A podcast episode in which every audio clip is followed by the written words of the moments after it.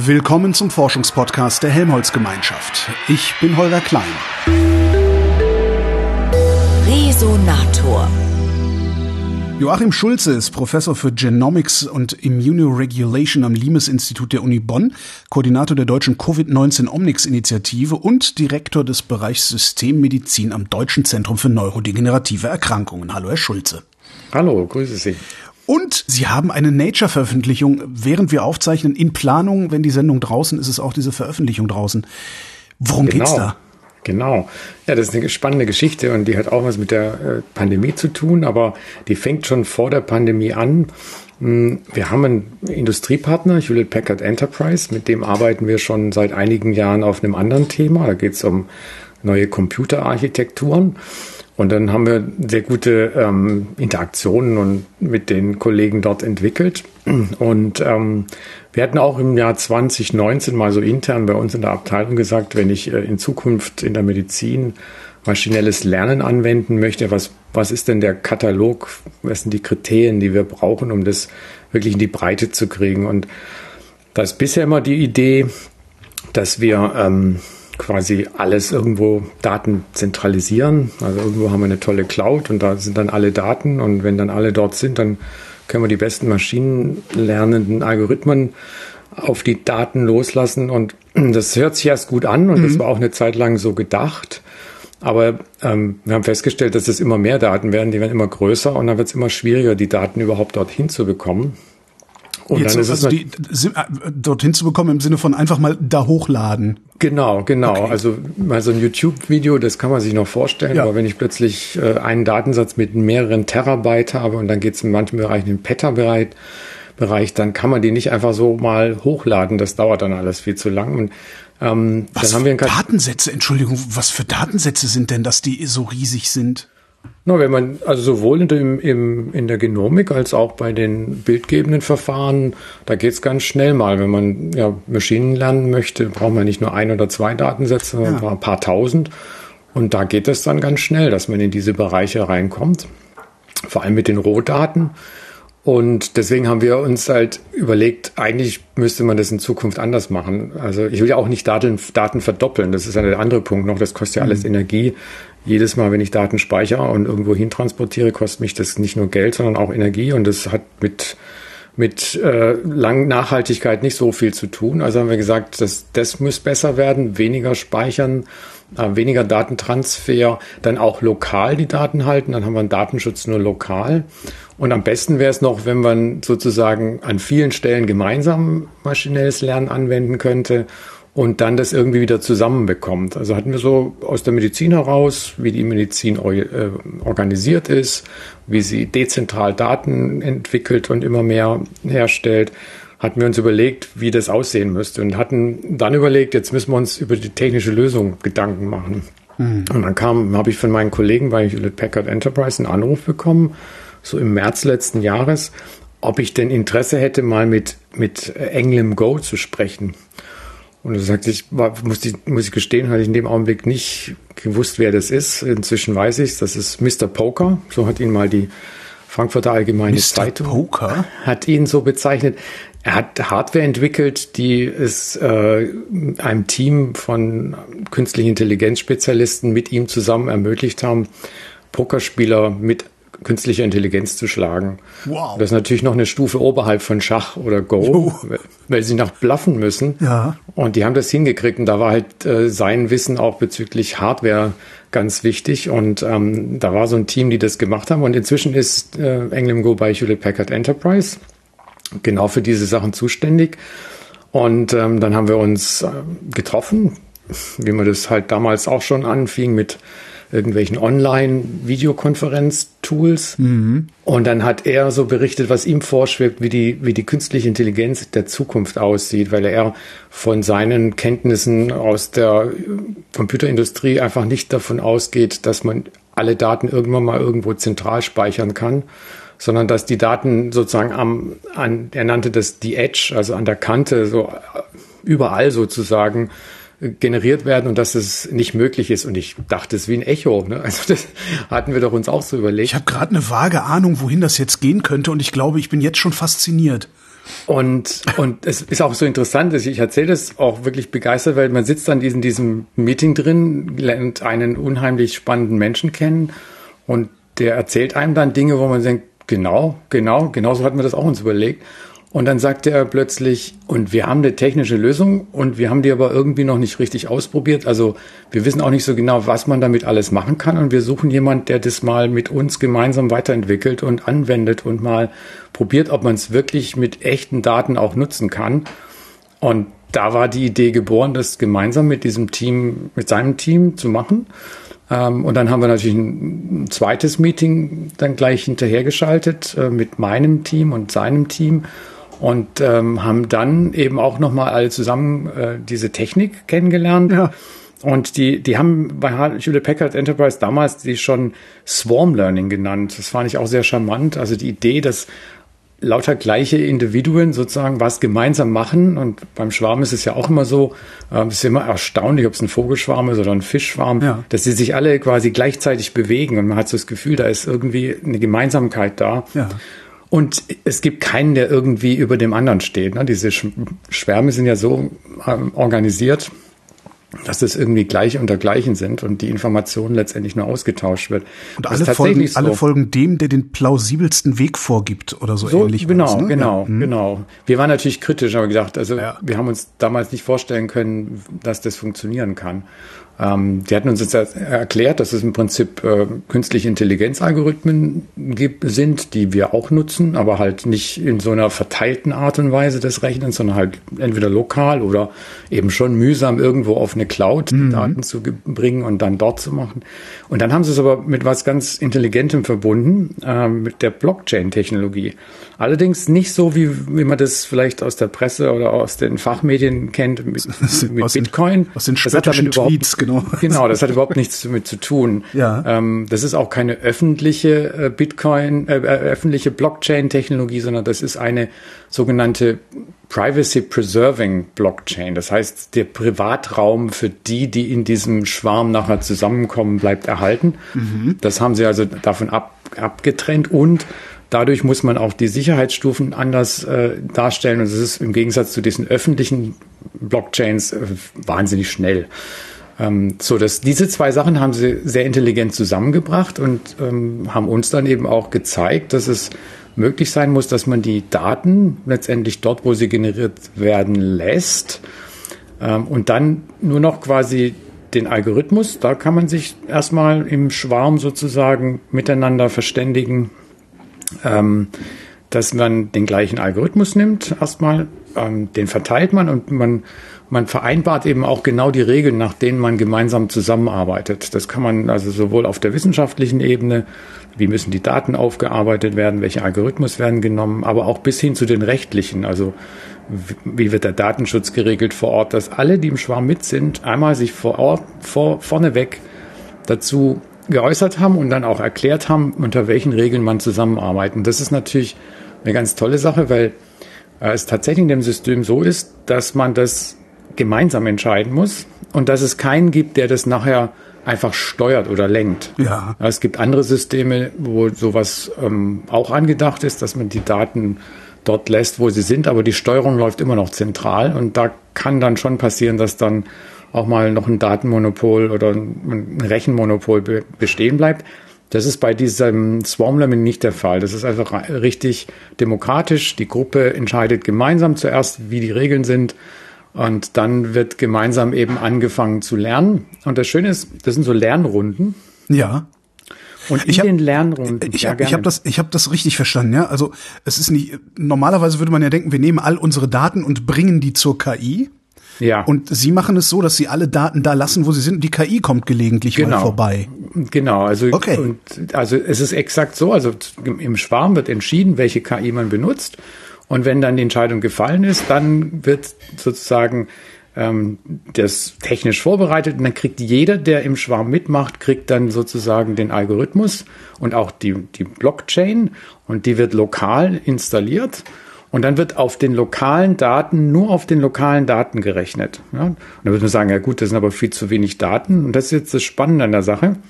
Man macht dann so Lernrunden. Ja, dann bestimmte Regeln, nach denen man sozusagen einmal, einmal lernt vor Ort und dann sagt man, jetzt hat man bestimmte Ergebnisse erreicht und dann wird nur das Ergebnis ausgetauscht. Das heißt, dann sagt man, jetzt gibt es einen Stopp und jetzt teilt jeder sozusagen in den Schwarm hinein das, die Antwort des, der ersten Lernrunde. Und einer sammelt ein. Ja, das heißt, für jede Lernrunde wird ein anderer bestimmt, der die Daten, die, nicht die Daten, Entschuldigung, die Parameter einsammelt, also die Ergebnisparameter. Dann wird das verglichen und abgeglichen. Da kann man auch die Regeln vorher festlegen, wie man das macht. Zum Beispiel kann man sagen, man macht den Mittelwert von allen Ergebnissen. Und diese Parameter werden dann an alle wieder zurückgegeben. Und dann wird unter der Leitung eines neu definierten die nächste Runde durchgeführt. Ja, das, das sind zwei wesentliche Punkte. Einmal, es gibt nie einen, eine Partei in dem Schwarm, die immer sozusagen im Lead ist, immer führt, sondern es ist immer ein anderer. Und das Zweite ist, dass dadurch, dass ich diese Lernrunden mache, und das haben wir eben auch zeigen können, ähm, kommt und diese Parameter austauschen kann, kann ich mit verbesserten Parametern, die aus dem Schwarm kommen, auch auf meinen lokalen Daten in den nächsten Lernrunden immer besser werden. Und wir haben da häufig Lernrunden bis zu 100 Mal gemacht und man sieht dann auch, wie der lokal, auch die lokalen Ergebnisse durch die Erkenntnisse aus dem Schwarm immer besser werden. Und natürlich war die große Frage auch bei den Kollegen von Hewlett Packard Enterprise, wenn man jetzt in echte Daten geht, medizinische Daten zum Beispiel, ähm, ist der Schwarm denn auch wirklich dann gut? Ja. Und, ähm, und ist er zumindestens mal besser wie so ein einzelner Knoten? Das ja. war das, die Grundvoraussetzung. Das haben wir sofort zeigen können. Also egal, was wir gemacht haben, der war immer besser kann man so ein bisschen sich auch vorstellen, wenn man einfach mehr Daten hat, ja, selbst wenn die nicht geteilt werden, sondern nur in kleinen, kleinen Mengen pro äh, Ort oder pro Schwarmknoten vorhanden sind, mhm. dann ist die Gesamtheit der Daten doch deutlich größer, ja. Und dann war die nächste Frage natürlich, was wäre denn gewesen, wenn ich jetzt alles zentral hätte legen können? Weil das ist so in der künstlichen Intelligenz eine der Grund, Grundpfeiler. Je mehr Daten ich habe, desto besser kann, werden die Ergebnisse. Und das haben wir natürlich getestet. Ja. Wir haben quasi simuliert, was wäre jetzt, wenn wir nicht im Schwarm lernen, sondern wenn wir doch alle Daten irgendwo zentral hinlegen könnten. Und der Schwarm war gleich gut. Ja, also es gab nur seltene Fälle, wo er ein bisschen schlechter war.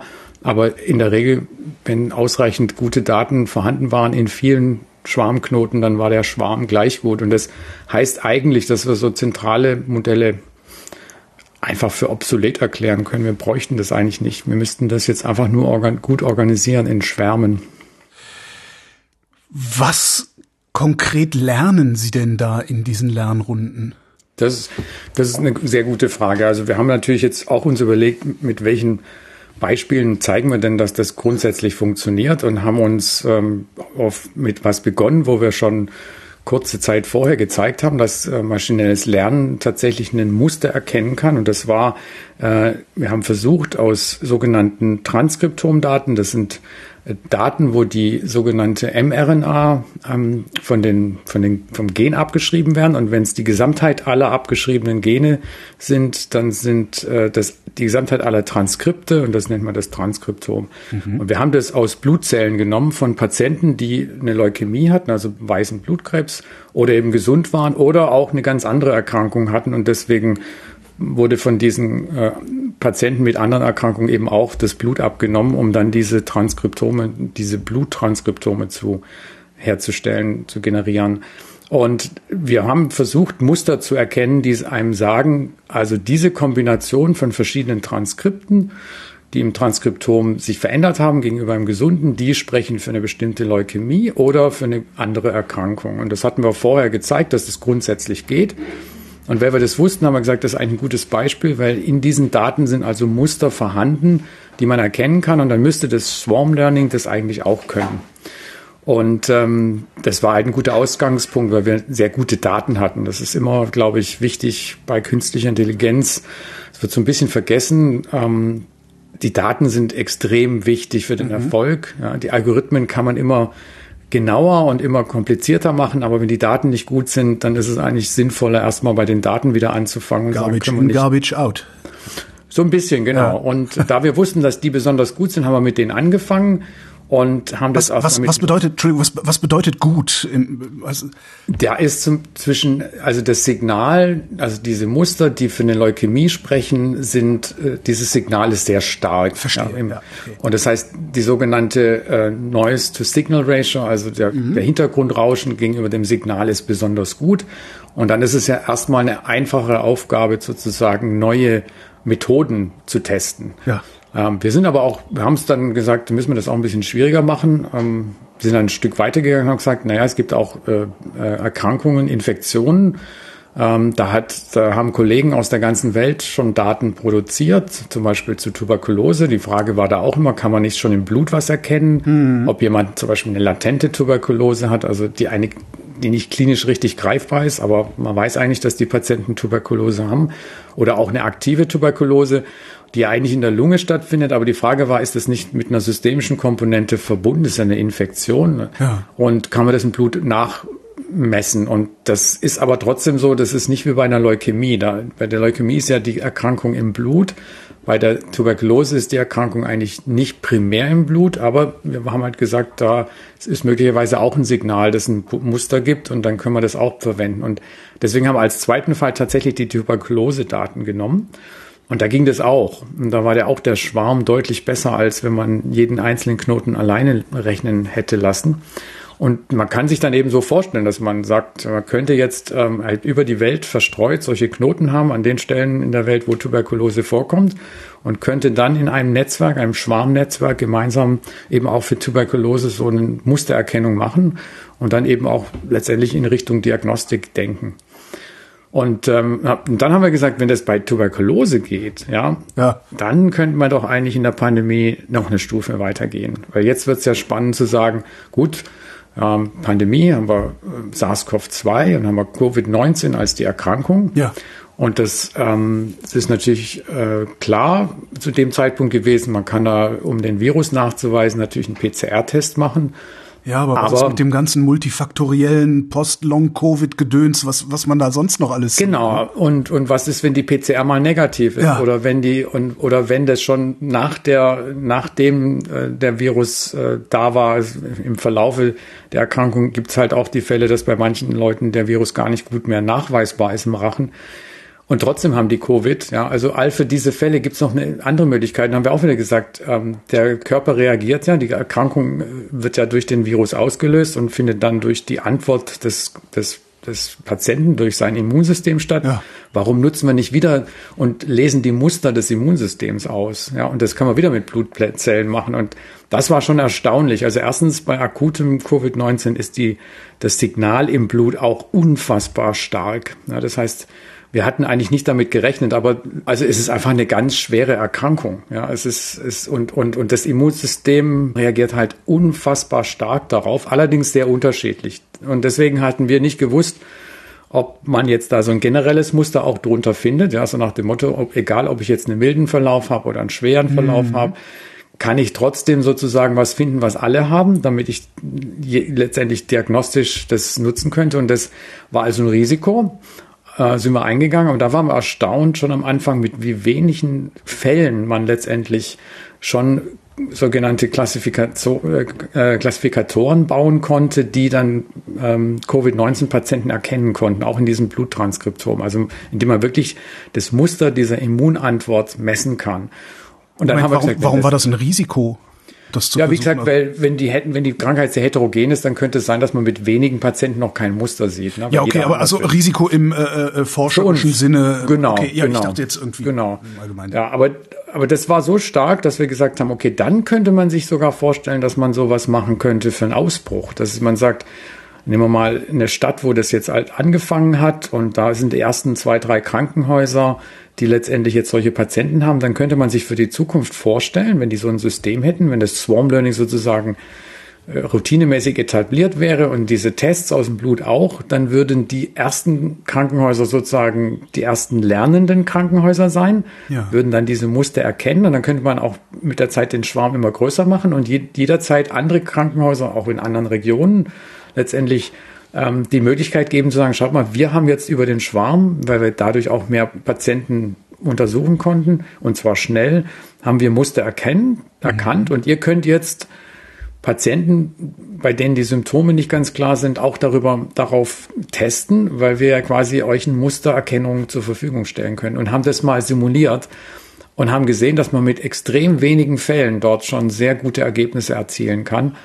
Haben das dann auch später noch ausgedehnt. Also wir könnten uns schon vorstellen, dass man letztendlich ähm, ja nicht, nicht vielleicht übermorgen und auch nicht im nächsten Jahr, aber so auf die nächsten zehn Jahre gesehen so ein, so ein System entwickeln könnte, dass man ganz schnell mit künstlicher Intelligenz ähm, neue Krankheiten erkennt und diese Mustererkennung hat in so einem Schwarm, der sich vorher schon gebildet hat und der halt definiert hat, unter welchen Bedingungen er zusammenarbeitet, letztendlich die Leute oder die, die Knoten oder die, ja, und das sind dann Krankenhäuser oder Hospitäler, davon profitieren zu lassen, die noch keine Fälle haben, ja, ja. aber die solche kriegen könnten und sie dann auch viel schneller erkennen den, können. Den praktisch eine Schablone zu liefern, die sie einfach nur noch anlegen müssen. Genau, exakt, genau. Das granuliert dann ja runter bis auf mein Smartphone am Ende. Also das, genau, also wir haben natürlich jetzt mal erstmal Daten genommen, ja, die man nicht so leicht also, mit dem Smartphone erkennen kann, aber auch, nee, aber das ist eine, eine, tolle Idee, weil es gibt so ganz kleine Sequenzierer inzwischen. Es gibt eine Firma aus England, die so ganz kleine Sequenzierer macht, sieht fast aus so wie so ein, so ein Stick.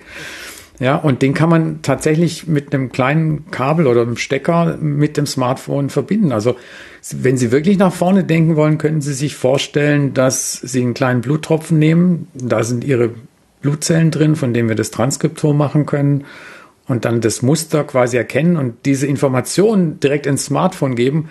Und dann wären sie schon der erste kleine Schwarmknoten, der dann letztendlich die Informationen da weitergeben könnte. Warum gehen Sie von einem Jahrzehnt bis zur Einsatzfähigkeit aus? Ich finde, das klingt so, als könnten Sie das morgen ausrollen. Also in bestimmten anderen Bereichen denken wir, geht's schneller. Also bei den Bluttranskriptomen gibt es noch ein paar andere technische Dinge, die mit der künstlichen Intelligenz und dem Computersystem an sich nicht viel zu tun haben, sondern da es mehr auf der Laborseite, dass wir ein paar Hürden sehen, die man noch über schreiten muss oder Die Ingenieure müssen sich mehr anstrengen. So. Ja, und es muss ein bisschen günstiger werden, denke ich. Wobei das mit dem günstiger, das geht ja immer schnell, wenn, da, wenn die Nachfrage größer ja. wird. Aber wir haben einen anderen Bereich, das sind bildgebende Verfahren, Röntgenbilder, mhm. äh, computertomografische Bilder, Kernspinnenbilder. Da haben wir auch einen Teil schon mal was probiert, auch, ähm, auch Welt in so einem Gutachten von so einem Paper natürlich die Reviewer sowas auch wissen wollen. Die haben gesagt, ja, das ist ja schön mit dem Transkriptom, aber das scheint uns jetzt eine Welt zu sein, die ideal ist, was Signal und Rauschen angeht, aber doch klinisch noch nicht so weit verbreitet. Mach doch mal was klinischeres. Und da haben wir, Röntgen. Haben wir den, genau, da haben wir Röntgenbilder genommen und zwar gibt es dort, ja, super. Es gibt ähm, Röntgenbilder, die, da gibt's ähm, Kollegen auch in den USA haben einen sehr großen Röntgen, äh, einen, Datensatz äh, zusammengestellt über Röntgenbilder der Lunge, mhm. haben über 120.000 dieser Röntgenbilder quasi der wissenschaftlichen Gemeinschaft zur Verfügung gestellt mit Annotation, welch, in welchem Röntgenbild was zu sehen ist, also ob eine Verschattung zu sehen ist oder ein Emphysem, also pathologische Veränderungen. Und die kann man nutzen, um maschinelles Lernen wieder darauf anzuwenden. Also die meisten machen das, um ihre Algorithmen zu verbessern. Und wir haben gesagt, nee, es geht gar nicht um Algorithmus. Wir nehmen wieder unseren Standard KI-Algorithmus, also nichts Besonderes aber wir machen das mit dem Swarm Learning und tun so, als ob die Röntgenbilder jetzt von verschiedensten Krankenhäusern gekommen wären und gucken dann, ob wir nicht auch in diesen mit Swarm Learning verhältnismäßig gut über die verschiedenen simulierten Standorte hinweg eben auch ähm, ex ex gute, exzellente ähm, Ergebnisse kriegen. Und das war der Fall. Ja, und da sehen wir, da sehen wir eigentlich den großen Charme da drin, ähm, dass wir quasi die Technik jetzt in Bereichen in der Medizin schneller anwenden wollen, wo Daten, wo große Datenmengen schon bestehen, die auch routinemäßig genutzt werden, die allerdings auch gut annotiert werden müssen oder sein müssen, also wo man wirklich für die, für den Lernprozess genau weiß, also wenn ich dieses Röntgenbild jetzt mit nutze zum Lernen, dann weiß ich, dieses Röntgenbild hat ein Spezialist mal angeguckt und hat gesagt, das ist ein Emphysem und sonst ist da nichts drin, weil wir auch gesehen haben, dass viele Daten einfach noch nicht gut annotiert sind, also noch nicht genau beschrieben ist, was ist da eigentlich zu sehen. Und dann ja. ist es fürs maschinelle Lernen immer schwer. Das heißt, die Medizin müsste möglicherweise auch eine spezielle Sprache neu lernen oder dazulernen, um die Maschine angemessen anzusprechen? Genau, also das ist auch im Gange, muss man ganz fairerweise sagen. Das sind weltweit Konsortien dabei und auch eine ganze Reihe von Kollegen, die sich damit beschäftigen, dass man sehr gute annotierte Daten generiert und auch, dass man die Medizinsprache von dem Fließtext, ja, ja. Wo, wo, ein, wo ein Arzt Arztbrief genau ja. diktiert halt, was er gesehen hat, auch die Fachbegriffe natürlich nutzt, ja. aber mehr in eine Form überträgt, damit eben die Maschine das besser lesen kann. Also aber die Maschine, Maschine die Semantik nicht, so kann, ne? Ja, genau. Und die ist halt nicht, die ist halt nicht äh, fehlerfrei. Also es ist tatsächlich so, dass diese ganz großen Datensätze, die auch für jetzt maschinelles Lernen zur Verfügung gestellt werden, die sind zum Teil eben auch nicht maschinell annotiert worden, sondern kommen aus diesen Fließtextbeschreibungen. Und da hat man auch wieder künstliche Intelligenz angewandt, um aus denen heraus die Fachbegriffe zu, zu heraus zu äh, ah. destillieren. Das ist aber nicht perfekt. Ja, das heißt, das sind auch die Datensätze haben sozusagen Fehler. Man kann eigentlich nie 100 Prozent erreichen, wenn man jetzt nur die Daten nimmt, um zu lernen, weil die Annotation auch nur gelernt war. Aber wenn man weiß, dass, dass die Annotation, sagen wir mal, 85 Prozent korrekt ist und man hat dann einen Algorithmus, der plötzlich auch 84 Prozent in den Daten sieht, dann weiß man, dass man eigentlich fast an 100 Prozent ist. Weil 84 von 85 ist ja knapp an komplett. Also das ist schon so, dass wir davon ausgehen, dass in Bereichen, wo gute medizinische Daten vorliegen, wir könnten, da könnten wir tatsächlich morgen anfangen. Und das ja. ist, ist natürlich ja auch wieder wunderbar, dass wir einen medizinischen äh, Fragestellung genommen haben, aber einen industriellen Partner haben, der wirklich auch drüber nachdenkt, da Produkte draus zu machen. Das heißt, das heißt immer so schön im, im, im Fachdeutsch, Produktifizierung. Ne? Das mhm. heißt, ich habe zwar jetzt eine wissenschaftliche Idee und vielleicht sogar eine Innovation, wie in unserem Fall, weil ja hier quasi ähm, nicht nur eine technische Lösung da war, sondern auch die Anwendung gezeigt worden ist. ja, Witze, Sie, Sie, Sie hatten das Problem und Hewlett Packard hatte die Lösung, aber Sie wussten voneinander nichts, ne? Genau, bis eben die Pandemie kam und ja, und, ja und, und, und Innovation kommt ja genauso zustande. Ja, eine, eine technische Lösung ist ja noch keine Innovation per oh. Definition, sondern erst wenn ich zeigen kann, dass die auch eine, letztlich eine, eine, eine Realweltfrage ja. beantworten kann. Und das haben wir eben gezeigt. Und jetzt geht es darum, dass man da Produkte draus macht. Und da ist äh, Hewlett Packard äh, Enterprise schon sehr, sehr weit. Also ich habe die ähm, die ganzen Software- und Webportal-ähnlichen äh, Tools gesehen und die werden wir jetzt auch demnächst in anderen Fragen schon nutzen, wo man quasi das Onboarding von Swarm-Members automatisieren kann. Ja, selbst mhm. die, es ist, es ist erstaunlich, was da alles möglich ist. Selbst die Verträge, also die juristischen Verträge zwischen den Institutionen, die zusammenarbeiten, die kann man alle elektronisch abbilden. Ja, also wenn man möchte, kann man da ähm, solche Schwärme in unglaublich schneller Zeit zusammenschließen, um dann solche äh, Lernprozesse äh, stattfinden zu lassen. So, und das wollen wir ja nicht nur da haben, wo es jetzt schon gute Daten gibt, wie äh, bei, beim Transkriptom, sondern überall. Wo, wo müssten wir uns denn am, am ehesten noch beeilen, gute Daten herzustellen? Also wo pressiert's am stärksten? Sie meinen jetzt in der Medizin oder insgesamt? Weil das, das Thema geht natürlich weiter über die Medizin hinaus. Oh, verdammt, ähm, ja. Fangen wir mit der Medizin an. Ne? Ja. Also ich denke einmal im, im ganz klinischen Bereich, auch unsere klinischen Annotationen sind noch nicht so standardisiert, dass wir sie direkt zum maschinellen Lernen benutzen können. Ja, also da, die Digitalisierung muss da noch weiter fortschreiten. Mhm. Gibt andere Länder, die sind da schon ein bisschen weiter als wir jetzt in Deutschland. Ähm, also, dass wir einfach auch die elektronischen Krankenakte, dass, dass dort klar bestimmte Kriterien eingehalten werden, was fachliche Begrifflichkeiten angeht, wo die abgespeichert werden. Das sind für Computerwissenschaftler sind das banale Dinge. Ja. ja, aber für die Medizin ist es nicht so ganz banal. Ähm, muss man auch ein bisschen akzeptieren, wo die Medizin herkommt und dass die Medizin halt nicht so technisch ist wie andere technische Bereiche, auch in vielen Dingen auch wirklich äh, nicht ganz leicht damit umgeht ähm, und es zum Teil auch wirklich nicht möglich ist, jetzt so ganz glasklar zu sagen, das ist das oder jenes. Mhm. Ja, und daraus diese Unschärfe führt natürlich auch dazu, dass man ab und zu mal die Begrifflichkeiten nicht so scharf nennen kann. Aber da müsste man noch weiter dran arbeiten. Aber wenn ich mir überlege, ähm, also was Sie da zum Beispiel am DZNE machen, äh, Alzheimer-Forschung, mhm. das wäre doch eigentlich, wäre das doch ein Geschenk für die Alzheimer-Forschung, diese Swarm Learning, was Sie da auf, betreiben. Auf jeden Fall. Und ich meine, das ist auch eins, einer der Dinge, die wir jetzt anstoßen. Ne? Ja. Wir, wir, haben ja gerade im DZNE ist eine ganz spannende Geschichte. Das ist ja ein Institut, das nicht an einem Standort ist, mhm. sondern das, wir haben zehn Standorte in Deutschland. Wir haben also das grundsätzliche Prinzip, dass wir an allen zehn Standorten Daten generieren. Sie sind auch, Ihr eigener Versuchsaufbau. Wir sind unser eigener Schwarm, ja genau. Herrlich. Im Augenblick sind wir dabei, eben zum Beispiel mit den Kollegen, die sich mit der bildgebenden, äh, bildgebenden Verfahren beschäftigen, mit denen zusammen eben auch Projekte jetzt aufzusetzen, wo wir das Swarm Learning anwenden, also für eigene Fragestellungen zu neurodegenerativen Erkrankungen. Ähm, ganz klar. Also, und auch, auch bei den Kollegen zum Beispiel in der Genomik haben wir auch mehrere Standorte. Auch da wäre es jetzt gut, dass wir die zusammenschließen können. Und das machen wir jetzt auch. Aber wir gehen sogar ein bisschen drüber hinaus, weil wir wissen ja, dass Alzheimer ähm, auch was mit dem Immunsystem zu tun haben. Mhm. Das haben wir vorhin auch gesagt, dass ich eigentlich so ein bisschen aus der Ecke komme, ja. mache Immunregulation und ähm, das ist eigentlich ganz schön, da bringen wir das wieder dann zusammen, dass die Neuroinflammation, also die neuroentzündlichen Reaktionen bei diesen Erkrankungen, bei diesen neurodegenerativen Erkrankungen immer mehr auch in den Fokus rücken, weil man sieht, dass das Immunsystem seine Rolle spielt. Und ähm, man geht jetzt sogar schon davon aus, dass man auch in, im, im peripheren Blut, also in der systemischen Immunreaktion, möglicherweise Veränderungen sieht und möglicherweise schon viel, viel früher sieht. Mhm. Und ähm, deswegen arbeiten wir auch mit den Immunologen im DZNE zusammen. Und da könnten wir uns vorstellen, das ist noch ein bisschen ähm, weiter in die Zukunft gedacht, weil auch die Immunologen noch nicht so sehr standardisierte Daten haben. Ja, ähm, sind viele, viele immunologische Tests sind sehr kompliziert und da ist es dann umso schwieriger, das Ganze zu standardisieren. Aber auch hier wäre es möglich, wenn wir diese Standardisierung machen.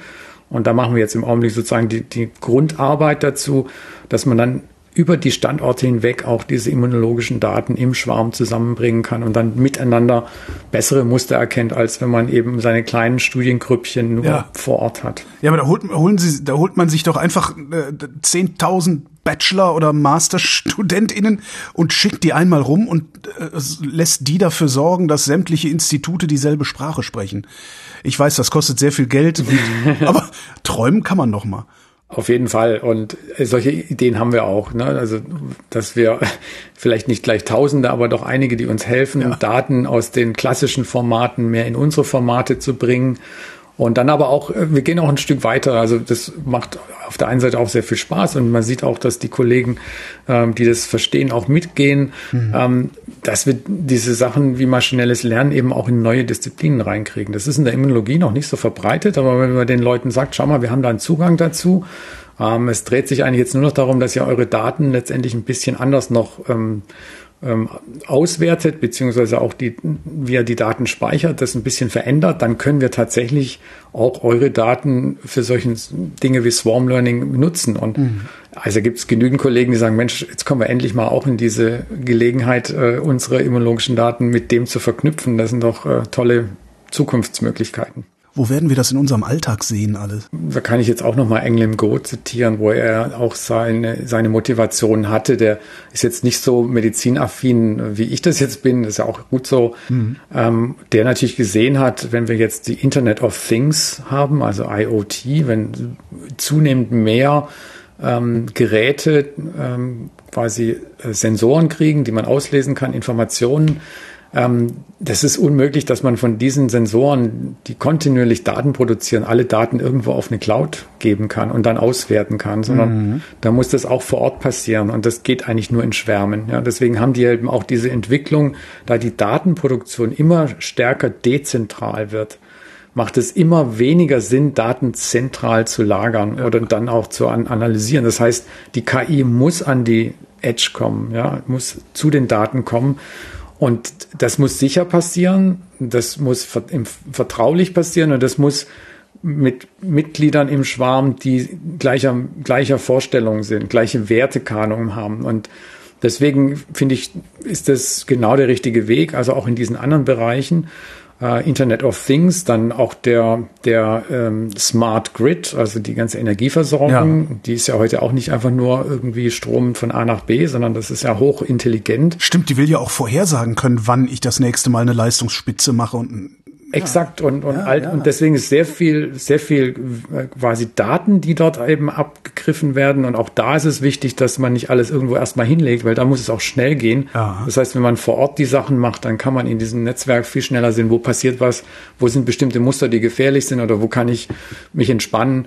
Das sind Beispiele. Dann gibt's die ganze Geschichte mit Smart Cities. Ja, auch da Optimierung letztendlich von Verkehrsströmen und so weiter. Auch da ähm, würden sie viel zu langsam sein, wenn sie diese riesen Datenmengen, die da auf uns zukommen, irgendwo zentral hinschieben wollten und dann erst die Mustererkennung machen. Auch da ist es sinnvoll, dass vor Ort, da wo die Daten produziert werden. Und dann autonomes Fahren, ganz klar. Jedes Auto ist nachher letztendlich ein Mitglied eines Schwarms und sollte ja. das, die Daten natürlich selbst berechnen. Und da wird es eben auch zwei Bereiche geben, so wie, bei, wie das klassisch beim maschinellen Lernen ist.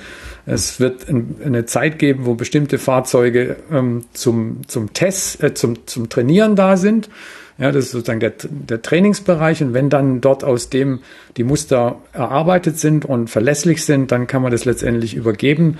Und dann ist jedes andere Auto dann letztendlich ein, ein Test ja. und später eine Anwendung. Und ähm, das sind alles Beispiele, wo ähm, Hewlett Packard Enterprise, aber auch andere inzwischen äh, sehen, dass die KI muss zu den Daten kommen. Ja, die Industrieprozesse, ja, und dann haben sie sehr viele Firmen, die zum Beispiel verschiedenste Standorte haben, wo sie Maschinen haben und diese Maschinen letztendlich auch ähm, über ihre Aufträge Optimierungsmechanismen mhm. ähm, durchführen sollen. Und auch da kann ja jede Maschine sozusagen in einem Schwarm beitragen, wie man letztendlich diese Prozesse, diese Produktionsprozesse optimieren kann. Und auch, also gibt es un unendlich viele Beispiele weil die Leute gesehen haben, man kann die Daten nicht mehr zentral schieben. Gutes Beispiel sind wirklich in der Medizin wieder, um da zurückzukommen, darauf sind die Bilder. Ja, wenn Sie so ein, ein Kernspintomographisches Aufnahmen vom Gehirn machen, da sind die Datenmengen so groß. Man geht heute davon aus, dass die Kernspinnen vom Gehirn, die wir in Deutschland mhm. machen, pro Tag, könnten wir die gar nicht bis zum nächsten Morgen auf eine Cloud schieben. Wow! Ja, weil die einfach mehr sind und das heißt, die würden okay. jeden Tag in Rückstau kommen. Und deswegen muss eigentlich die Lösung sein, dass man nicht die Gesamtdaten irgendwo hinschiebt, sondern aus den Daten lokal schon eben die Muster herauszieht und dann nur noch im Schwarm die Muster teilt. Das man sagt ja immer, die KI wird irgendwann den Menschen überflüssig machen, zumindest in bestimmten Bereichen, also sowas wie ne, also Sportjournalismus, äh, äh, Anwälte, man kennt ja diese ganzen Geschichten. Dazu muss die KI halt aber auch erstmal sehr, sehr mächtig werden. Was Sie da ja jetzt ja. sozusagen erfunden haben, ist ja eine Potenzierung der Lernfähigkeit dieser KI. Das ja. heißt, was immer die Zukunft der künstlichen Intelligenz für uns bereithält, Sie haben es um einen Faktor beschleunigt mit wie vielen Nullen? Das können wir noch nicht abschätzen. Okay, aber es ist ähm, revolutionär, oder? Es, ich denke schon. Es ist also wir nennen es so schön wieder Neudeutsch Game Changer, also genau. dass man wirklich eine, eine Veränderung stattfinden lässt, die bestimmte Bereiche zumindest die, die ich jetzt übersehen kann, ähm, völlig neu gestalten kann. Ja, in der Medizin ist ganz klar, wir haben in der Medizin Traditionen, die beruhen mhm. darauf, dass man voneinander lernt. Ja, äh, in, der, in der alten historischen Medizin, in der Antike war das der junge Arzt vom, vom erfahrenen Arzt oder dann eben auch unter Kollegen miteinander. Das machen wir beim Swarm Learning schon wieder als ein Konzept. Und das andere wichtige Konzept ist, ist äh, in der Medizin das Verhältnis zwischen Arzt und Patient, das ein vertrauensvolles ja. ist. Das heißt, da dürfen einfach, da ist der Schutz der Daten, die der Arzt vom Patienten hat, ist, ist sehr, sehr hoch. Ja, Sie wissen das ja auch in der Rechtsprechung. Der Arzt muss diese Dinge ja nur unter ganz, ganz bestimmten Bedingungen freigeben. Ansonsten ist das eben Vertrauen, vertraulich. Und auch das machen wir ja, weil wir sagen, der, wir machen den Datenschutz jetzt ja lokal. Das heißt, wir geben ja nie Daten weiter. Also wir bauen auf den Traditionen der Medizin auf. Und das ist natürlich eine Grundvoraussetzung, dass sowas auch sich schneller dann verbreiten kann, mhm. weil auch Ängste und auch berechtigte Sorgen dadurch genommen werden können. Und das wird wahrscheinlich ein, Beschleuniger auch darstellen.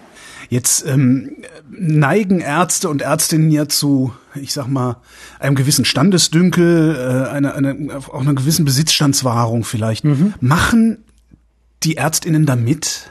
Weil letztendlich nehme ich denen ja auch den Halbgottstatus, um mal in dieser blödsinnigen Metaphorik zu bleiben.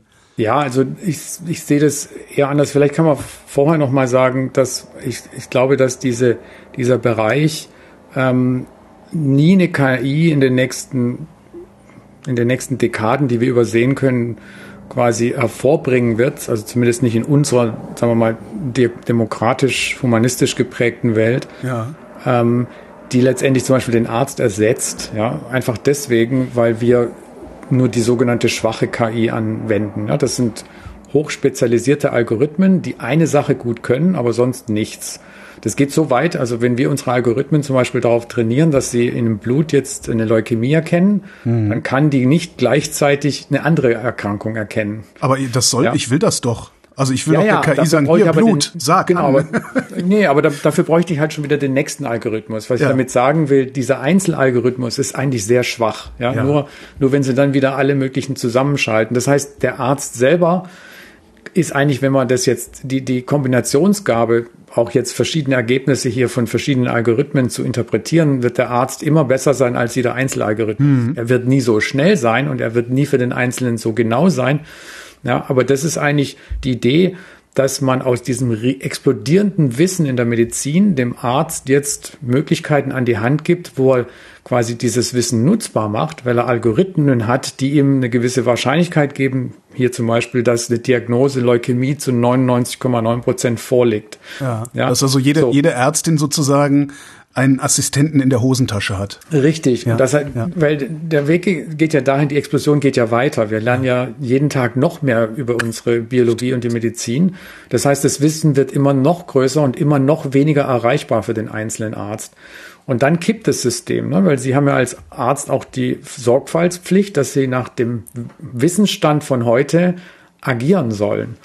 Wenn ja. Sie aber das Wissen gar nicht mehr überschauen können, kommen Sie ja gleich in diese Schwierigkeit hinein, dass ja dann letztendlich Sie handeln, obwohl Sie es wissen müssten, es mhm. aber gar nicht mehr können, weil das nicht erreichbar ist. Und deswegen sind wir eigentlich der Meinung, dass, ähm, dass den Ärzten solche Expertensysteme, die ihnen die Arbeit erleichtern soll, aber nicht abnehmen wird, ja, dass die eigentlich einen Vorteil darstellen, mhm. unter anderem auf, aus, diesem, aus diesem Spagat zwischen was, was ist der juristische Rahmen meines herzlichen Handelns und was ist die Möglichkeit des Wissens, was da draußen jeden Tag ex, exponentiell wächst. Und da Helfer zu haben, auf die ich mich dann äh, zumindest ähm, in den Bereichen, in denen die trainiert worden sind, verlassen kann, ist natürlich ein Vorteil. Hm. Warum benutzen wir nicht eine starke KI? Also warum benutzen wir nicht Systeme, in die wir einfach einen Liter Blut kippen und die sagt uns alles, was wir wissen wollen? Weil wir das nicht bauen können im Auto. Okay.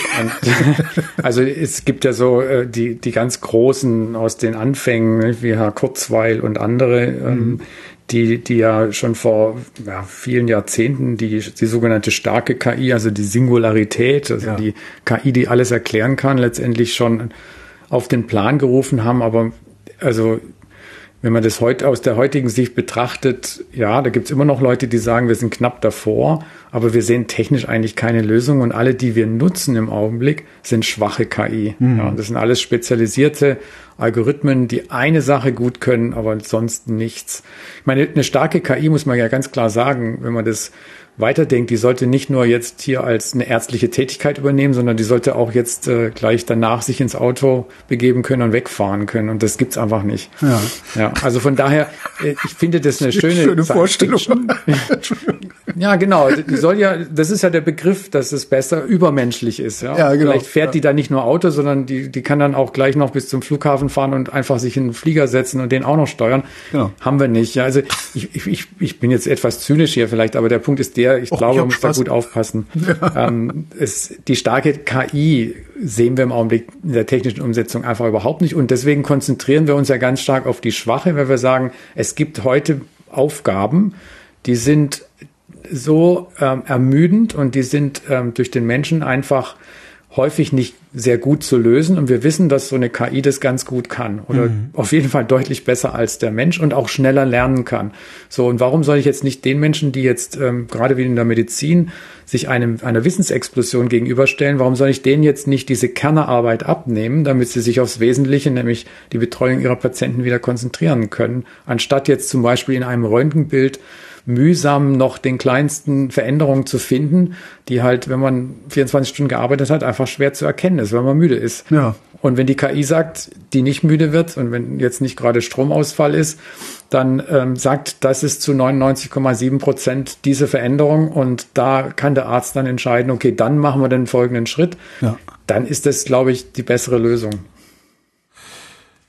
Sie sagten, die Pandemie, äh, äh Sie hätten vor der Pandemie damit angefangen. Ähm, das heißt, äh, das, was ich eben in der Anmoderation gesagt hatte, deutsche Covid-19 Omnix-Initiative, hat überhaupt nichts mit dem zu tun, worüber wir jetzt eine Dreiviertelstunde geredet haben, oder?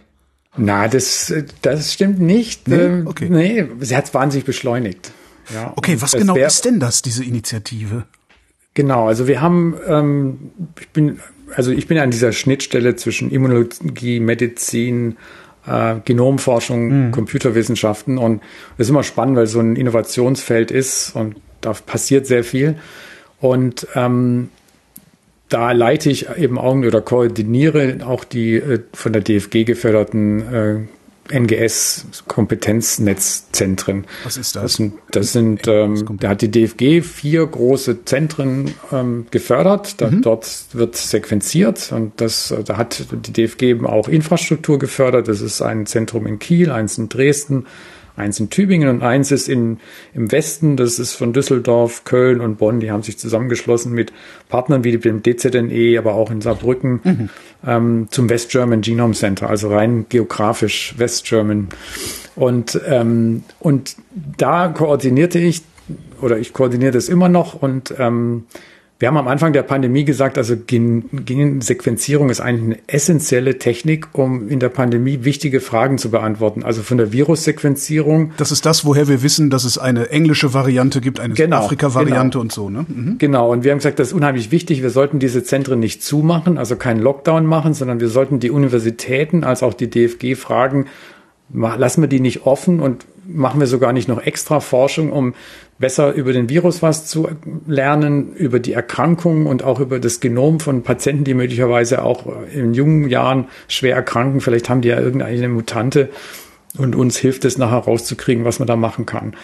Und äh, sowohl die Universitäten, also an denen diese Zentren ähm, lokalisiert sind, als auch die DFG haben zugestimmt. Und dann haben wir loslegen können und haben diese gemeinsam mit Kollegen aus anderen Netzwerken, zum Beispiel das äh, sogenannte German Human Genome Archive, das sind mehr die Computerwissenschaftler die, und Bioinformatiker, mit denen haben wir uns zusammengeschlossen und dann ist das wie so ein Schneeballprinzip geworden. Ja, das ist bekannt geworden, das sind Genomforscher, die sich damit beschäftigen, wie können wir uns zusammentun, um gemeinsam als großes Team mit großem Wissen in verschiedenen Fachbereichen um die Genomforschung herum da nicht einen Beitrag zu leisten. Und deswegen haben wir es Initiative genannt, weil das ah. war bottom-up. Okay. Also wir haben jetzt nicht irgendwie ein Ministerium gehabt, das uns jetzt irgendwie gesagt hat, macht mal hier so und so, sondern das waren die Forscher, Eigeninitiative. Und dann haben wir das deutsche äh, Covid-19 Omics-Initiative genannt, weil es das eigentlich umschrieben hat. Und ähm, das hat dazu geführt, dass wir natürlich plötzlich ein Netzwerk hatten von von Kollegen, die eben ähnliche Dinge an unterschiedlichen Standorten in Deutschland gemacht haben. Und für dieses Swarm Learning war es natürlich wichtig, auch Daten zu bekommen. Ja. Und da war das natürlich Gold wert, äh, im Netzwerk Kollegen zu haben, die eben auch mit den Klinikern vor Ort wieder zusammengearbeitet haben und die eben solche Daten dann auch produzieren konnten. Und äh, das wäre ohne diesen Beschleuniger ähm, Covid-19 äh, und diese Decoy, also deutsche Covid-19 Omics-Initiative, hätten wir nicht so schnell diese spannenden Daten mit Swarm Learning zu Covid-19 produzieren können. Das ist ja also fast also da bin ich auch den Kollegen sehr dankbar, weil ohne, ohne dieses Team, ohne diese Zusammenarbeit, ohne dieses Teilen von Wissen und Expertise und Können wäre es nicht gegangen. Das ist ja fast schon mehr Glück als Verstand, ne? Fast. Man muss in der Wissenschaft immer ein bisschen Glück haben. ich glaube, ohne Glück äh, und in vielen anderen Bereichen wahrscheinlich auch im Leben ähm, auf jeden Fall, aber ich glaube, ähm, wir haben natürlich in diesem Netzwerk vorher schon eingeübt, äh, ja. dass, wie man zusammenarbeitet. Also diese Genomzentren sollten gemeinsam letztendlich für Wissenschaftler in Deutschland Sequenzierleistung anbieten. Und das geht nur, wenn man sich da zusammentut und dann auch gemeinsam letztendlich einen guten Service ähm, abliefert. Das heißt, dieses, wir hatten, wir hatten einfach Teamwork und Netzwerk eingeübt. Mhm. Und ich glaube, der, diesen kleinen Vor Vorsprung, der war nachher essentiell und ähm, hat halt eben auch gezeigt, wie wichtig es ist, auch in Zukunft äh, darüber nachzudenken. Das ist so eine kleine Klammer jetzt nach draußen. Ähm, das, und das hat ja auch wieder diese Schwarmgedanke, ja, dass der Schwarm, also dieses Netzwerk einfach so viel schlagkräftiger ist, wenn ja. es um krisenassoziierte Forschung geht.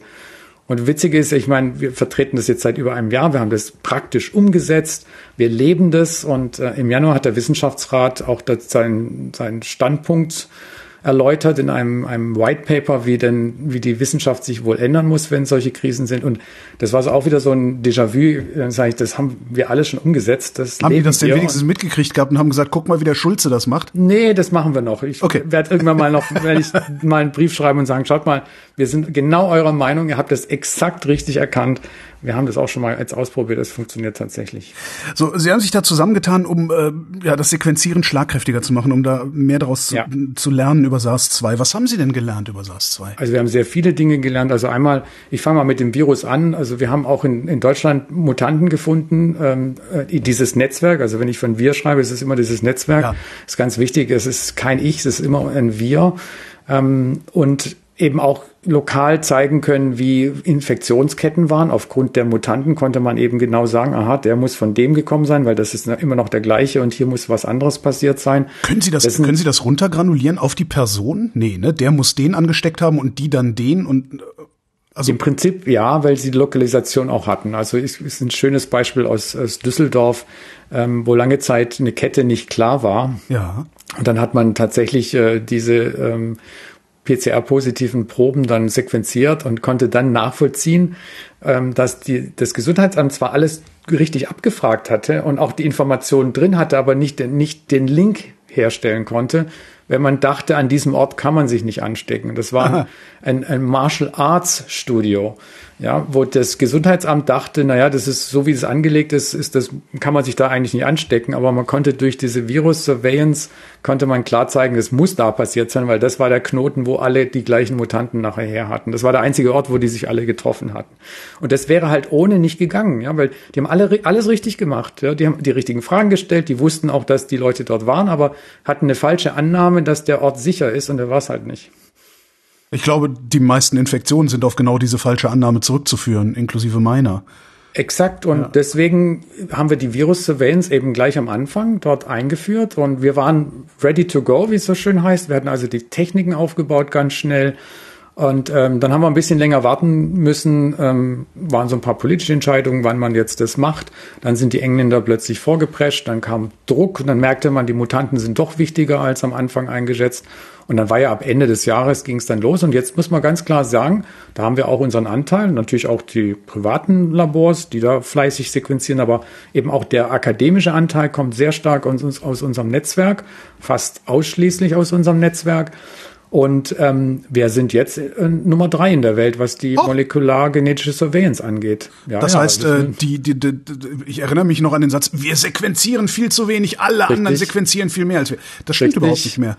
Nein, und Och. das ist ja immer das Gleiche. Na, jetzt ist es ja unspannend, jetzt ist, ein, ist es ja ein positives Ergebnis. Ähm, das ist jetzt keine Schlagzeile, aber das wäre eigentlich die schönere, weil wir sind jetzt, haben zumindest die Bronzemedaille und das ist doch schon mal was. Das ist tatsächlich. Ist es aber ganz wichtig, weil wir können jetzt wirklich viel genauer sehen, auch wenn jetzt wieder diese neuen Mutanten aus Indien hier reinkommen. Das haben wir alles viel besser im Blick. Und äh, das Netzwerk äh, wird sich jetzt auch weiterentwickeln. Das tut's auch ganz gut. Also das ist, da würde ich schon sagen, dass Decoy einen Teil, einen wichtigen Teil beigetragen hat und mit neuen Kollegen aus der Epidemiologie, aus der Krankenhaushygiene sich zusammengetan hat so dass man da auch in Zukunft jetzt auch äh, Förderung bekommen kann dafür. Das heißt, da, das heißt, es wird auch beibehalten werden, was Sie da machen und es hört nicht einfach auf, wenn dann hier mal genug Leute geimpft sind und alle wieder so tun, als wäre nichts gewesen. Genau, genau. Es ist tatsächlich so, das gefällt mir sehr gut und da ist auch die Förderung auch vom Bund dass man eben sagt, äh, mit SARS-CoV-2 hört das ja nicht auf. Wir haben auch mhm. andere Probleme, die jetzt schon sind, Krankenhauskeime, die kann man auch sequenzieren und dann rauskriegen, was es ist, so dass man diese molekulare genetische Surveillance eben auch auf andere Erreger erweitern kann. Und das ist natürlich genau das gleiche Netzwerk. Sie müssen da wieder sequenzieren, also sind die richtigen Leute schon zusammengekommen. Und wenn wir das schaffen, in dieser kollegialen Art und Weise das aufrechtzuerhalten, dann wäre das eine tolle Sache für Deutschland. Sie machen Surveillance, können Sie auch, ich sag mal, Prognosen irgendwie treffen? Oder sind dafür dann andere wieder zuständig? Ja, das sind im Netzwerk tatsächlich Leute, die modellieren. Ja, okay. das heißt, die hergehen und sagen so, jetzt nehmen wir die Daten, die wir jetzt hier haben, und dann wollen wir eben auch das mit den Modellierern zusammen, also Mathematiker, Informatiker, gucken, was würde dann jetzt hier entstehen können, auch wenn es zum Beispiel neue Mutanten gibt und wenn plötzlich kann auch, passiert auch hier in Deutschland, also auch diese, diese ganz starken Anstiege in, in Sachsen ja. und Thüringen, da sind schon auch ähm, Mutanten unterwegs gewesen, die so noch nicht beschrieben waren. Ähm, aber halt zu einem Zeitpunkt, wo wir tatsächlich noch zu wenig äh, sequenziert haben. Heute haben wir genügend Daten, so dass man auch ein bisschen nachvollziehen kann, ja, sowas passiert halt überall in der Welt. Und äh, deswegen versucht man diese Daten jetzt zu nutzen, um dann nachher zu projizieren, wo könnte das dann hingehen. Das ist ein, ein wichtiges Feld von Decoy gewesen.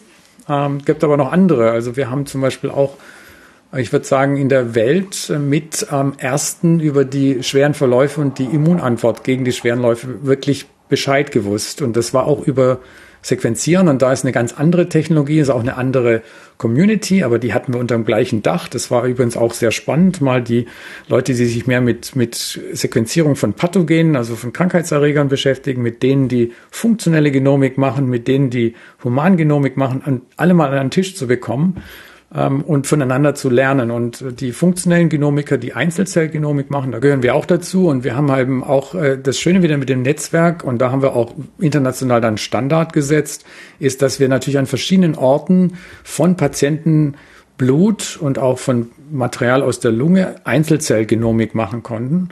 Und, ähm, und dann haben wir aber gleich diese verschiedenen Standorte, diese verschiedenen Kohorten von Covid-19-Patienten miteinander vergleichen können. Also in einem Projekt haben wir quasi verschiedene Standorte mit verschiedenen Kohorten und konnten zeigen, was allgemeingültig ist.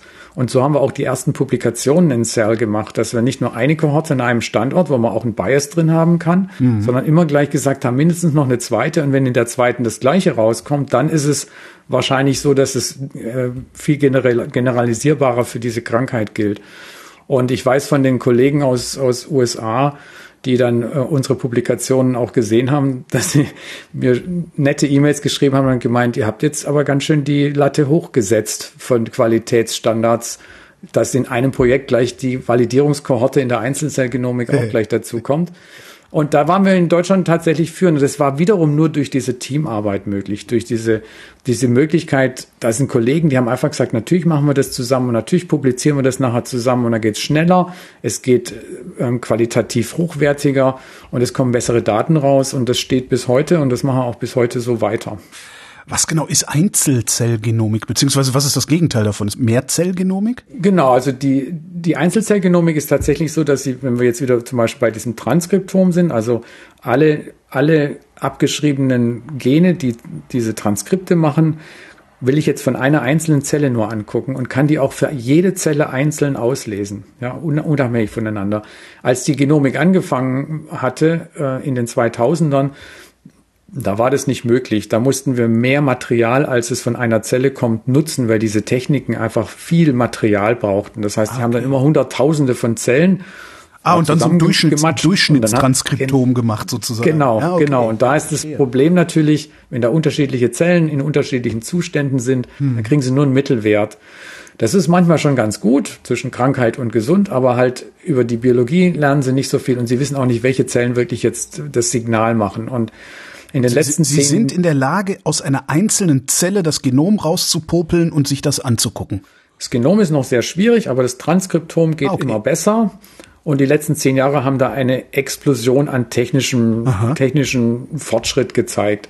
Ähm, man kann, man hat immer noch es fehlt was, weil es technisch wahnsinnig schwierig ist. Das heißt, äh, man nennt die Daten auch sehr dünn. Mhm. Ja, ähm, aber wir haben Algorithmen, mit denen wir da umgehen können, wissen, dass nicht jede einzelne Transkript ähm, erfasst worden ist, rein physisch nicht, wenn man da die Zellen quasi aufarbeitet durch diese Prozesse wie, wie Waschschritte und so weiter. Da geht immer was verloren.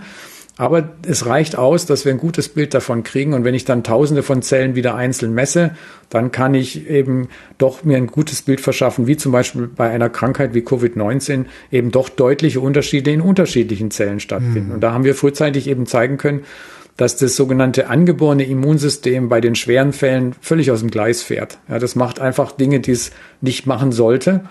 Ja, und ähm, das sieht fast schon eher so aus wie beim Tumor, wo das Immunsystem auch lahmgelegt ist. Und das passiert bei Covid, bei den schweren Fällen auch. Und das ist natürlich nicht gut bei einer Infektionskrankheit, wenn das Immunsystem nichts mehr tut.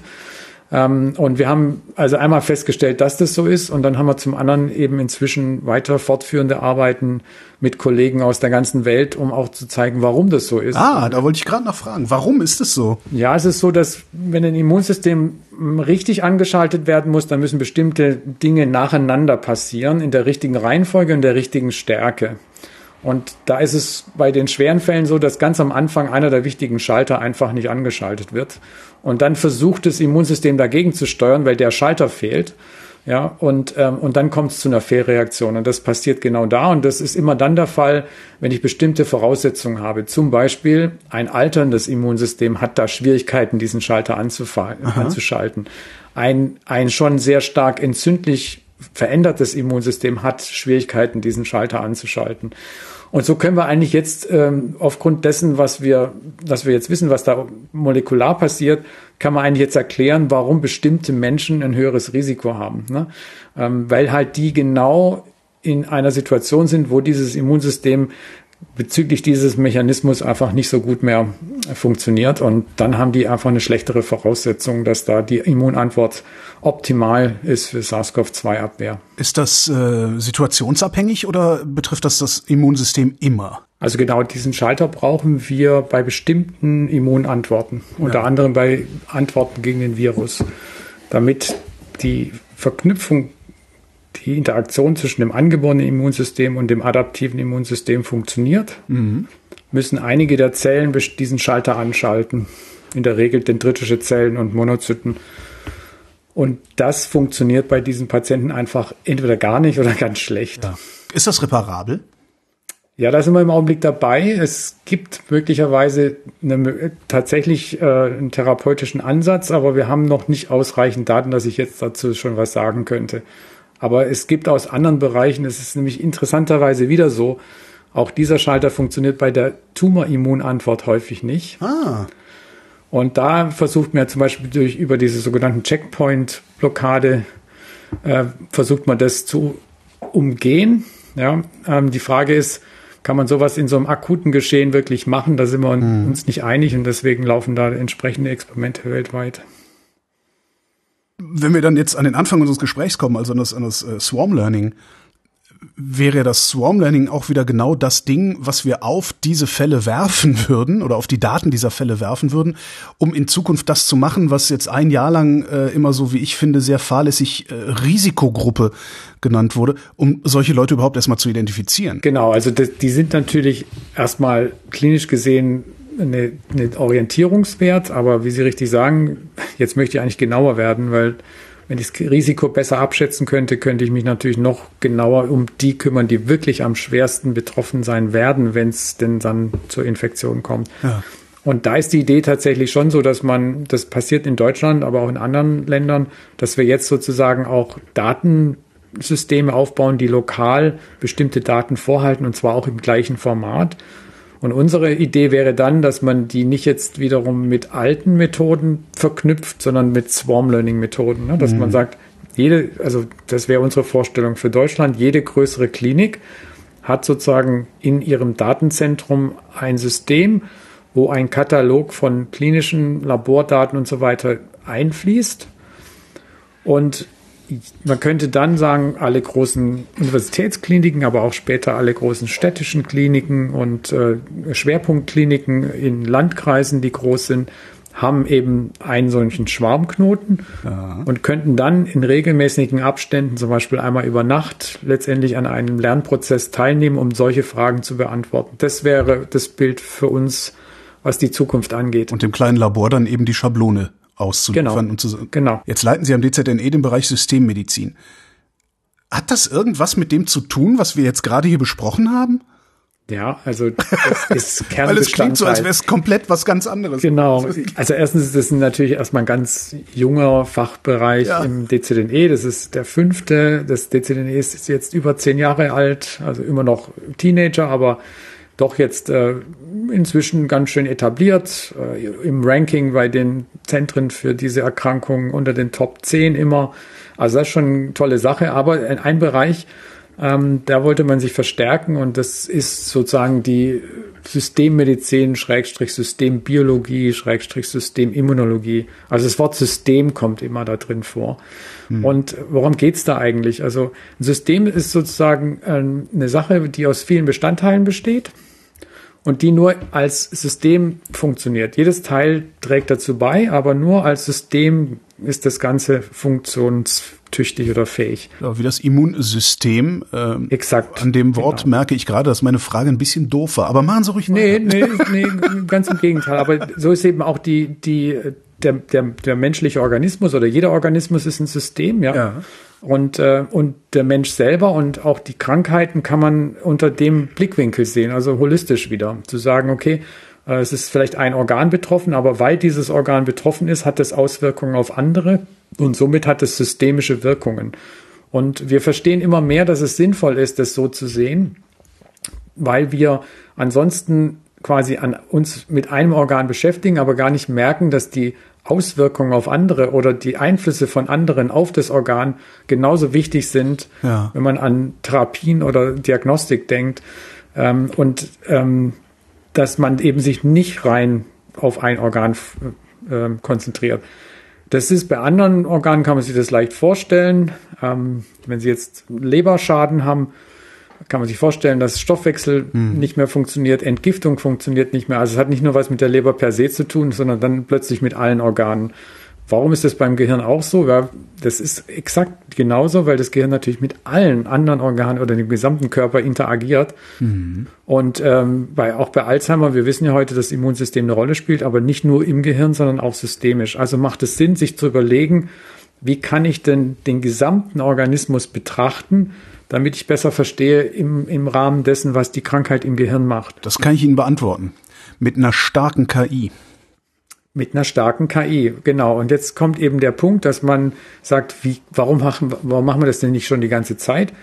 Das würde ich sogar nicht mal ähm, sagen. Ich würde sagen, die Medizin per se versucht tatsächlich den mhm. Menschen ja ganzheitlich zu sehen. Wir haben nur vorübergehend, als die technische Revolution in der Medizin auch äh, sehr stark war, über einige Dekaden eben sehr stark uns immer auf bestimmte Dinge konzentriert, aber eigentlich war die Medizin grundsätzlich immer holistisch ja, aus der Antike Klar, heraus. Erzählt der Heilpraktiker heute noch, ja.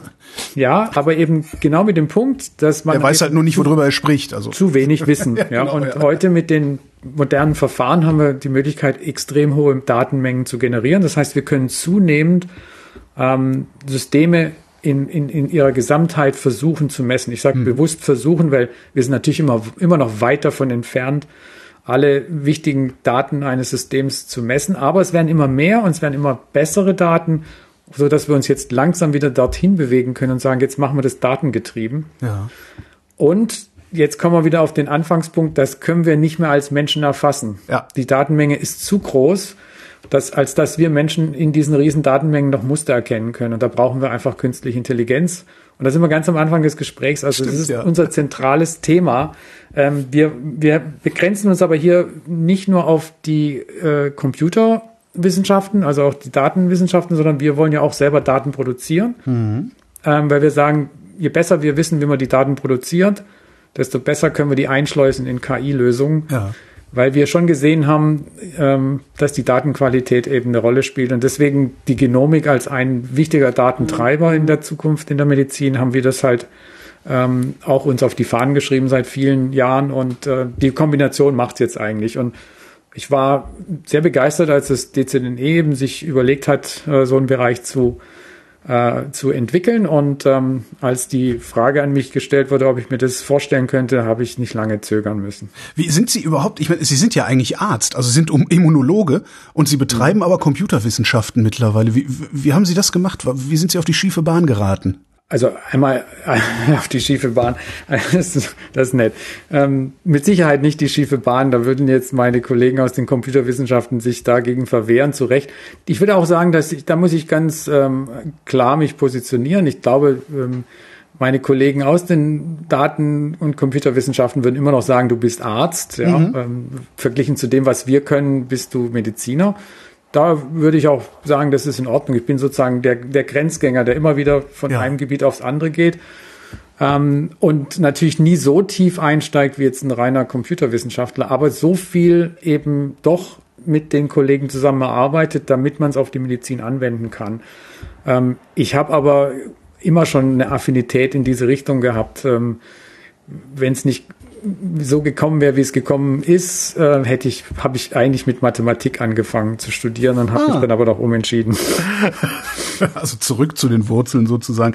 Haben Sie eigentlich eine vage Ahnung, was für eine Datenmenge eine systemische Betrachtung des Körpers ausspucken würde? Also so, nee, wir haben das System Leber hat sieben Terabyte oder irgendwie, das ist eine ganz naive Vorstellung, die ich jetzt gerade natürlich ja. habe, aber. Wir haben deswegen noch keine Vorstellung, weil wir noch nicht mal alle Ebenen kennen. Ja. Ja, und dann auch, und dann, also wir wagen uns da eigentlich nicht dran, weil, wie gesagt, da, es erscheinen immer noch neue Ebenen und die ziehen dann wieder neue Interaktionen rein und dann ex, explodiert dann die Möglichkeit der, des Datenraumes plötzlich wieder. Hm. Also ich kann es Ihnen nicht sagen. Und dann kommt es ja auch noch dazu, dass das Ganze dynamisch ist. Stimmt. Über welche Zeitachse reden wir? Und ähm, dann wird es unendlich viel. Ja, und von daher ist es so, wir müssen tatsächlich auch lernen, immer wieder Daten äh, zu verkleinern äh, mhm. äh, und zu reduzieren auf die wesentlichen Daten, die uns helfen, bestimmte Fragen dann zu beantworten, sei es eine diagnostische Frage oder sei es die Erklärung einer Pathophysiologie einer Erkrankung. Das ist auch eine Kunst, weil man kann sich sonst tatsächlich auch in den Daten verlieren. Ja. Das nützt einem dann nichts, nur weil man die Daten hat, sondern man muss eigentlich auch intelligent die Daten sammeln, nicht zu allen Zeitpunkten, sondern nur zu den wesentlichen, nur aus den, den Systemanteilen, wo man vermutet, dass es die wichtigste Information drin ist und die anderen möglichst nicht, weil Daten generieren ist teuer, ja. egal wie man es dreht. Und Daten speichern ist auch teuer, also muss man da auch gucken, wenn man, dass man da effizient bleibt. Das heißt, Sie müssen sich vorher überlegen, um welche Erkrankungen Sie sich kümmern und um welche nicht. Einmal das und dann auch für die Krankheit selber. Es gibt Zeitpunkte, wo es einfach keinen Sinn macht, Daten zu erheben, weil sich entweder nichts geändert hat hm. oder weil sie einfach keine weitere Aussage über die Zukunft bieten oder weil sie diagnostisch keinen Schritt weiterbringen.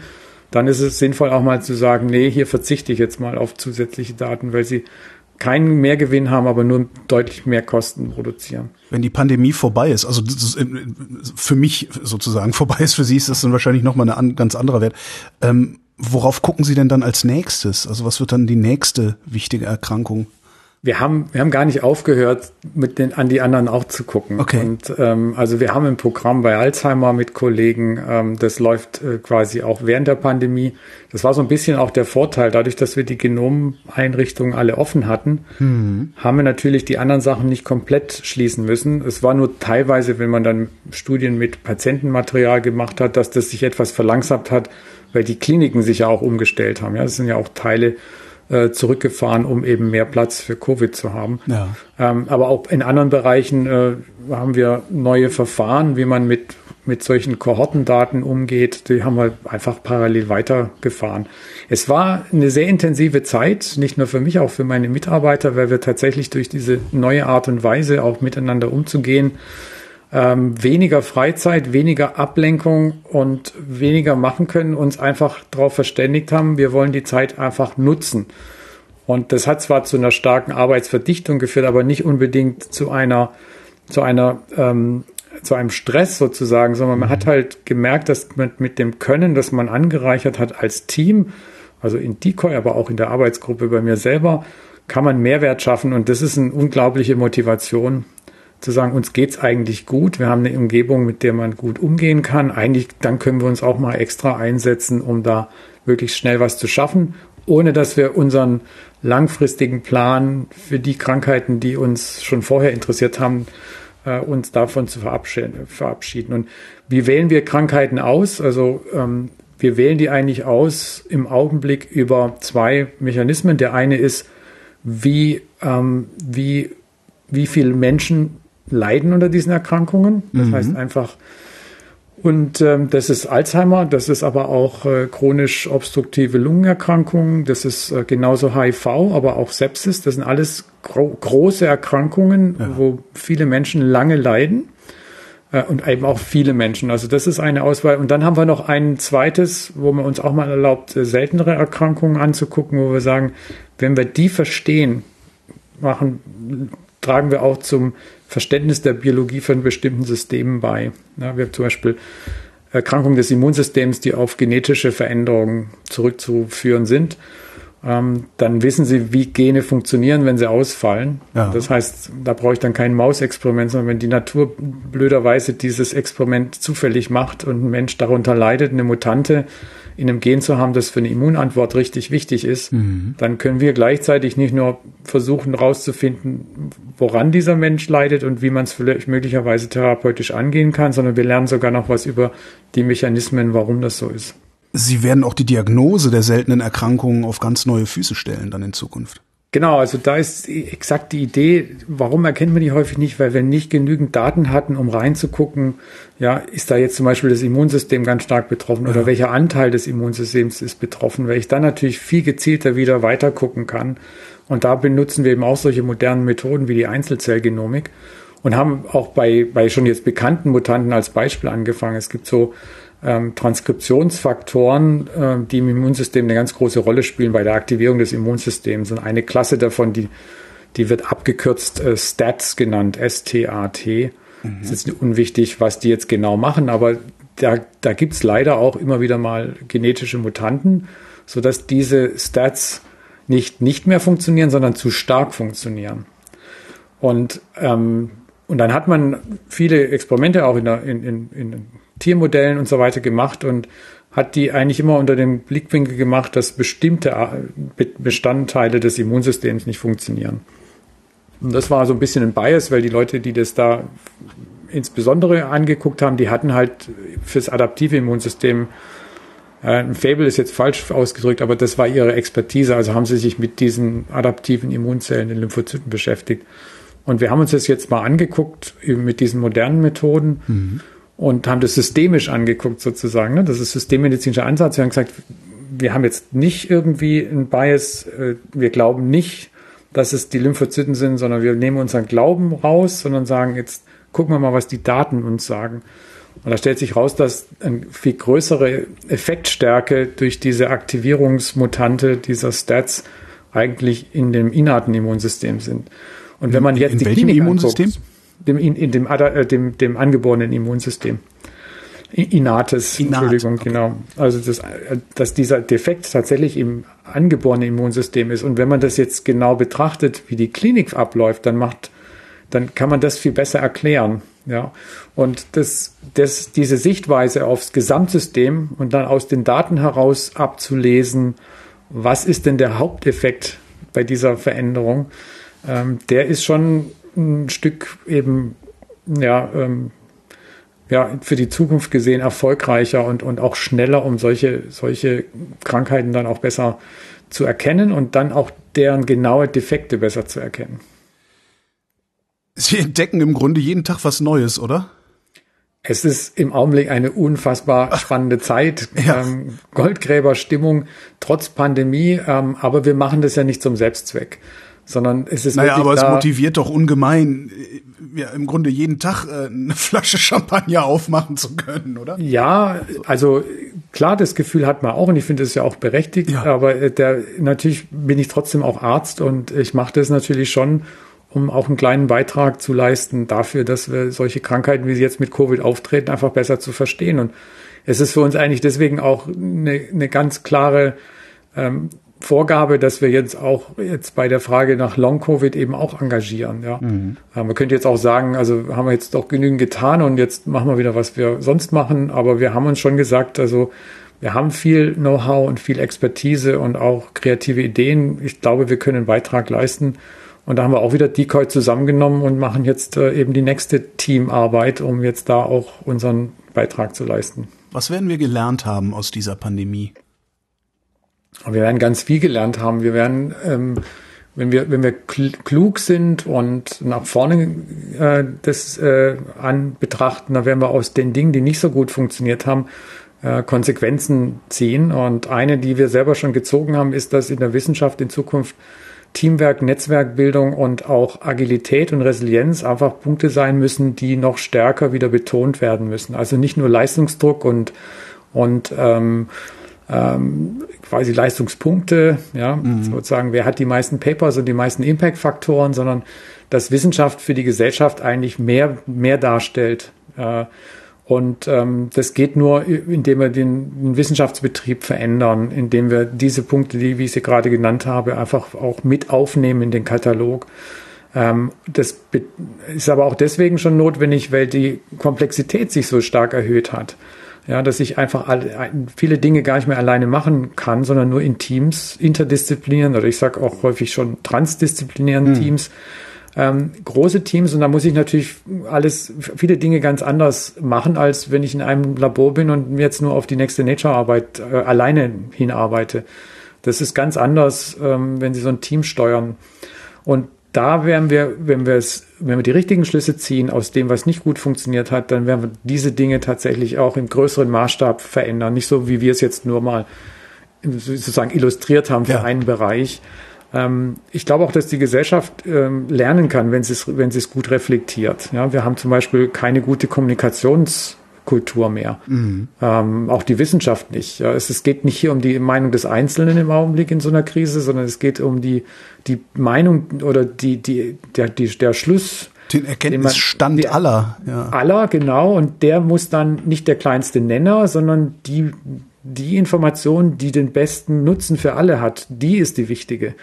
Und äh, da haben wir viel zu sehr uns mit, mit Personalien beschäftigt. Äh, das sind alles Dinge, die für eine Krise nicht funktionieren. Mhm. Ich meine, jeder, jeder Feuerwehrstab lacht sich, glaube ich, über die Kommunikation, die da stattgefunden hat, kaputt. Ne? Weil wenn die so ihre Kommunikationsstrukturen nach innen und außen hätten, wenn es einen großen Waldbrand gibt, dann würden wir nichts löschen. Ne? Ja. Und ähm, da, glaube ich, können wir sehr, also es gibt viele Bereiche, wo wir quasi sehr viel daraus lernen können. Wir müssen auch wieder einordnen, dass diese Beschleunigung durch die Digitalisierung auch wieder zu einer Entschleunigung werden kann. Ja, also kann nicht nur alles immer schneller machen. Ja. Äh, ich muss damit umgehen lernen, dass das, ähm, dass wir trotz der Möglichkeit, es schneller zu machen, ähm, trotzdem einordnen. Der Geist muss hinterherkommen, ja. Ist wie beim Reisen, ne? so ein bisschen. Exakt, ja. exakt. Und, und dann glaube ich, ähm, und da, da haben wir alle noch nicht reflektiert, ist, es nützt uns nichts, wenn wir in unserer Welt nach vorne kommen, aber den Rest der Welt wieder vergessen. Mhm. Also Stichwort äh, Verteilung der Impfungen. Ja. Da müssen wir noch lernen, dieser Planet funktioniert nur, wenn alle mitkommen. Äh, Ungleichheiten führt dazu, dass dieses nicht funktionieren wird. Auf ihrer Webseite habe ich gesehen, dass ihre Gruppe auch am Human Brain Project beteiligt ist. Was ist aus dem Ding eigentlich geworden? Das war doch vor ein paar Jahren mal the next big thing. Ja, das stimmt. Und jetzt machen wir das Next Big Thing. Ja, ne? ja. Nein, wir, wir haben, glaube ich, ähm, die Grundlage dafür geschaffen, dass wir die Medizin jetzt tatsächlich umkrempeln können. Und jetzt müssen wir die Ärmel hochkrempeln und es machen. Ja, aber was ist mit dem Human Brain Project? Ist es, ist es durch? Nein, das ist, äh, es ist in, in der letzten Phase. Das sind ja immer zehn Jahre bei so einem mhm. Fit Flagship. Ähm, äh, es wird keine Fit Flagships mehr geben. Das sagt vielleicht alles. Ähm, das heißt, die EU war da jetzt nicht so ähm, erpicht äh, oder über das Ergebnis. Ähm, es war zu groß und mhm. es war zu ähm, äh, administrativ, bürokratisch ähm, und da klar, also es sind eine ganze Reihe von tollen Wissenschaftlern, die auch was erreicht haben, aber ich glaube, bei der Größenordnung hätte es mehr sein können ähm, wenn man da auch, wie gesagt, das ist diese, das, was wir jetzt mit Teamwork vorhin so häufig besprochen haben, mhm. wenn man das in eine andere Ebene noch heben hätte können. Ähm, wir waren da nur kurz dabei, ähm, auch mit dem ganz kleinen Projekt nur, aber wir waren extrem erstaunt, wie viel Bürokratie und Administration man in die Wissenschaft bringen kann. Und das hat uns nicht so viel Spaß gemacht. Joachim Schulze, vielen Dank. Jo.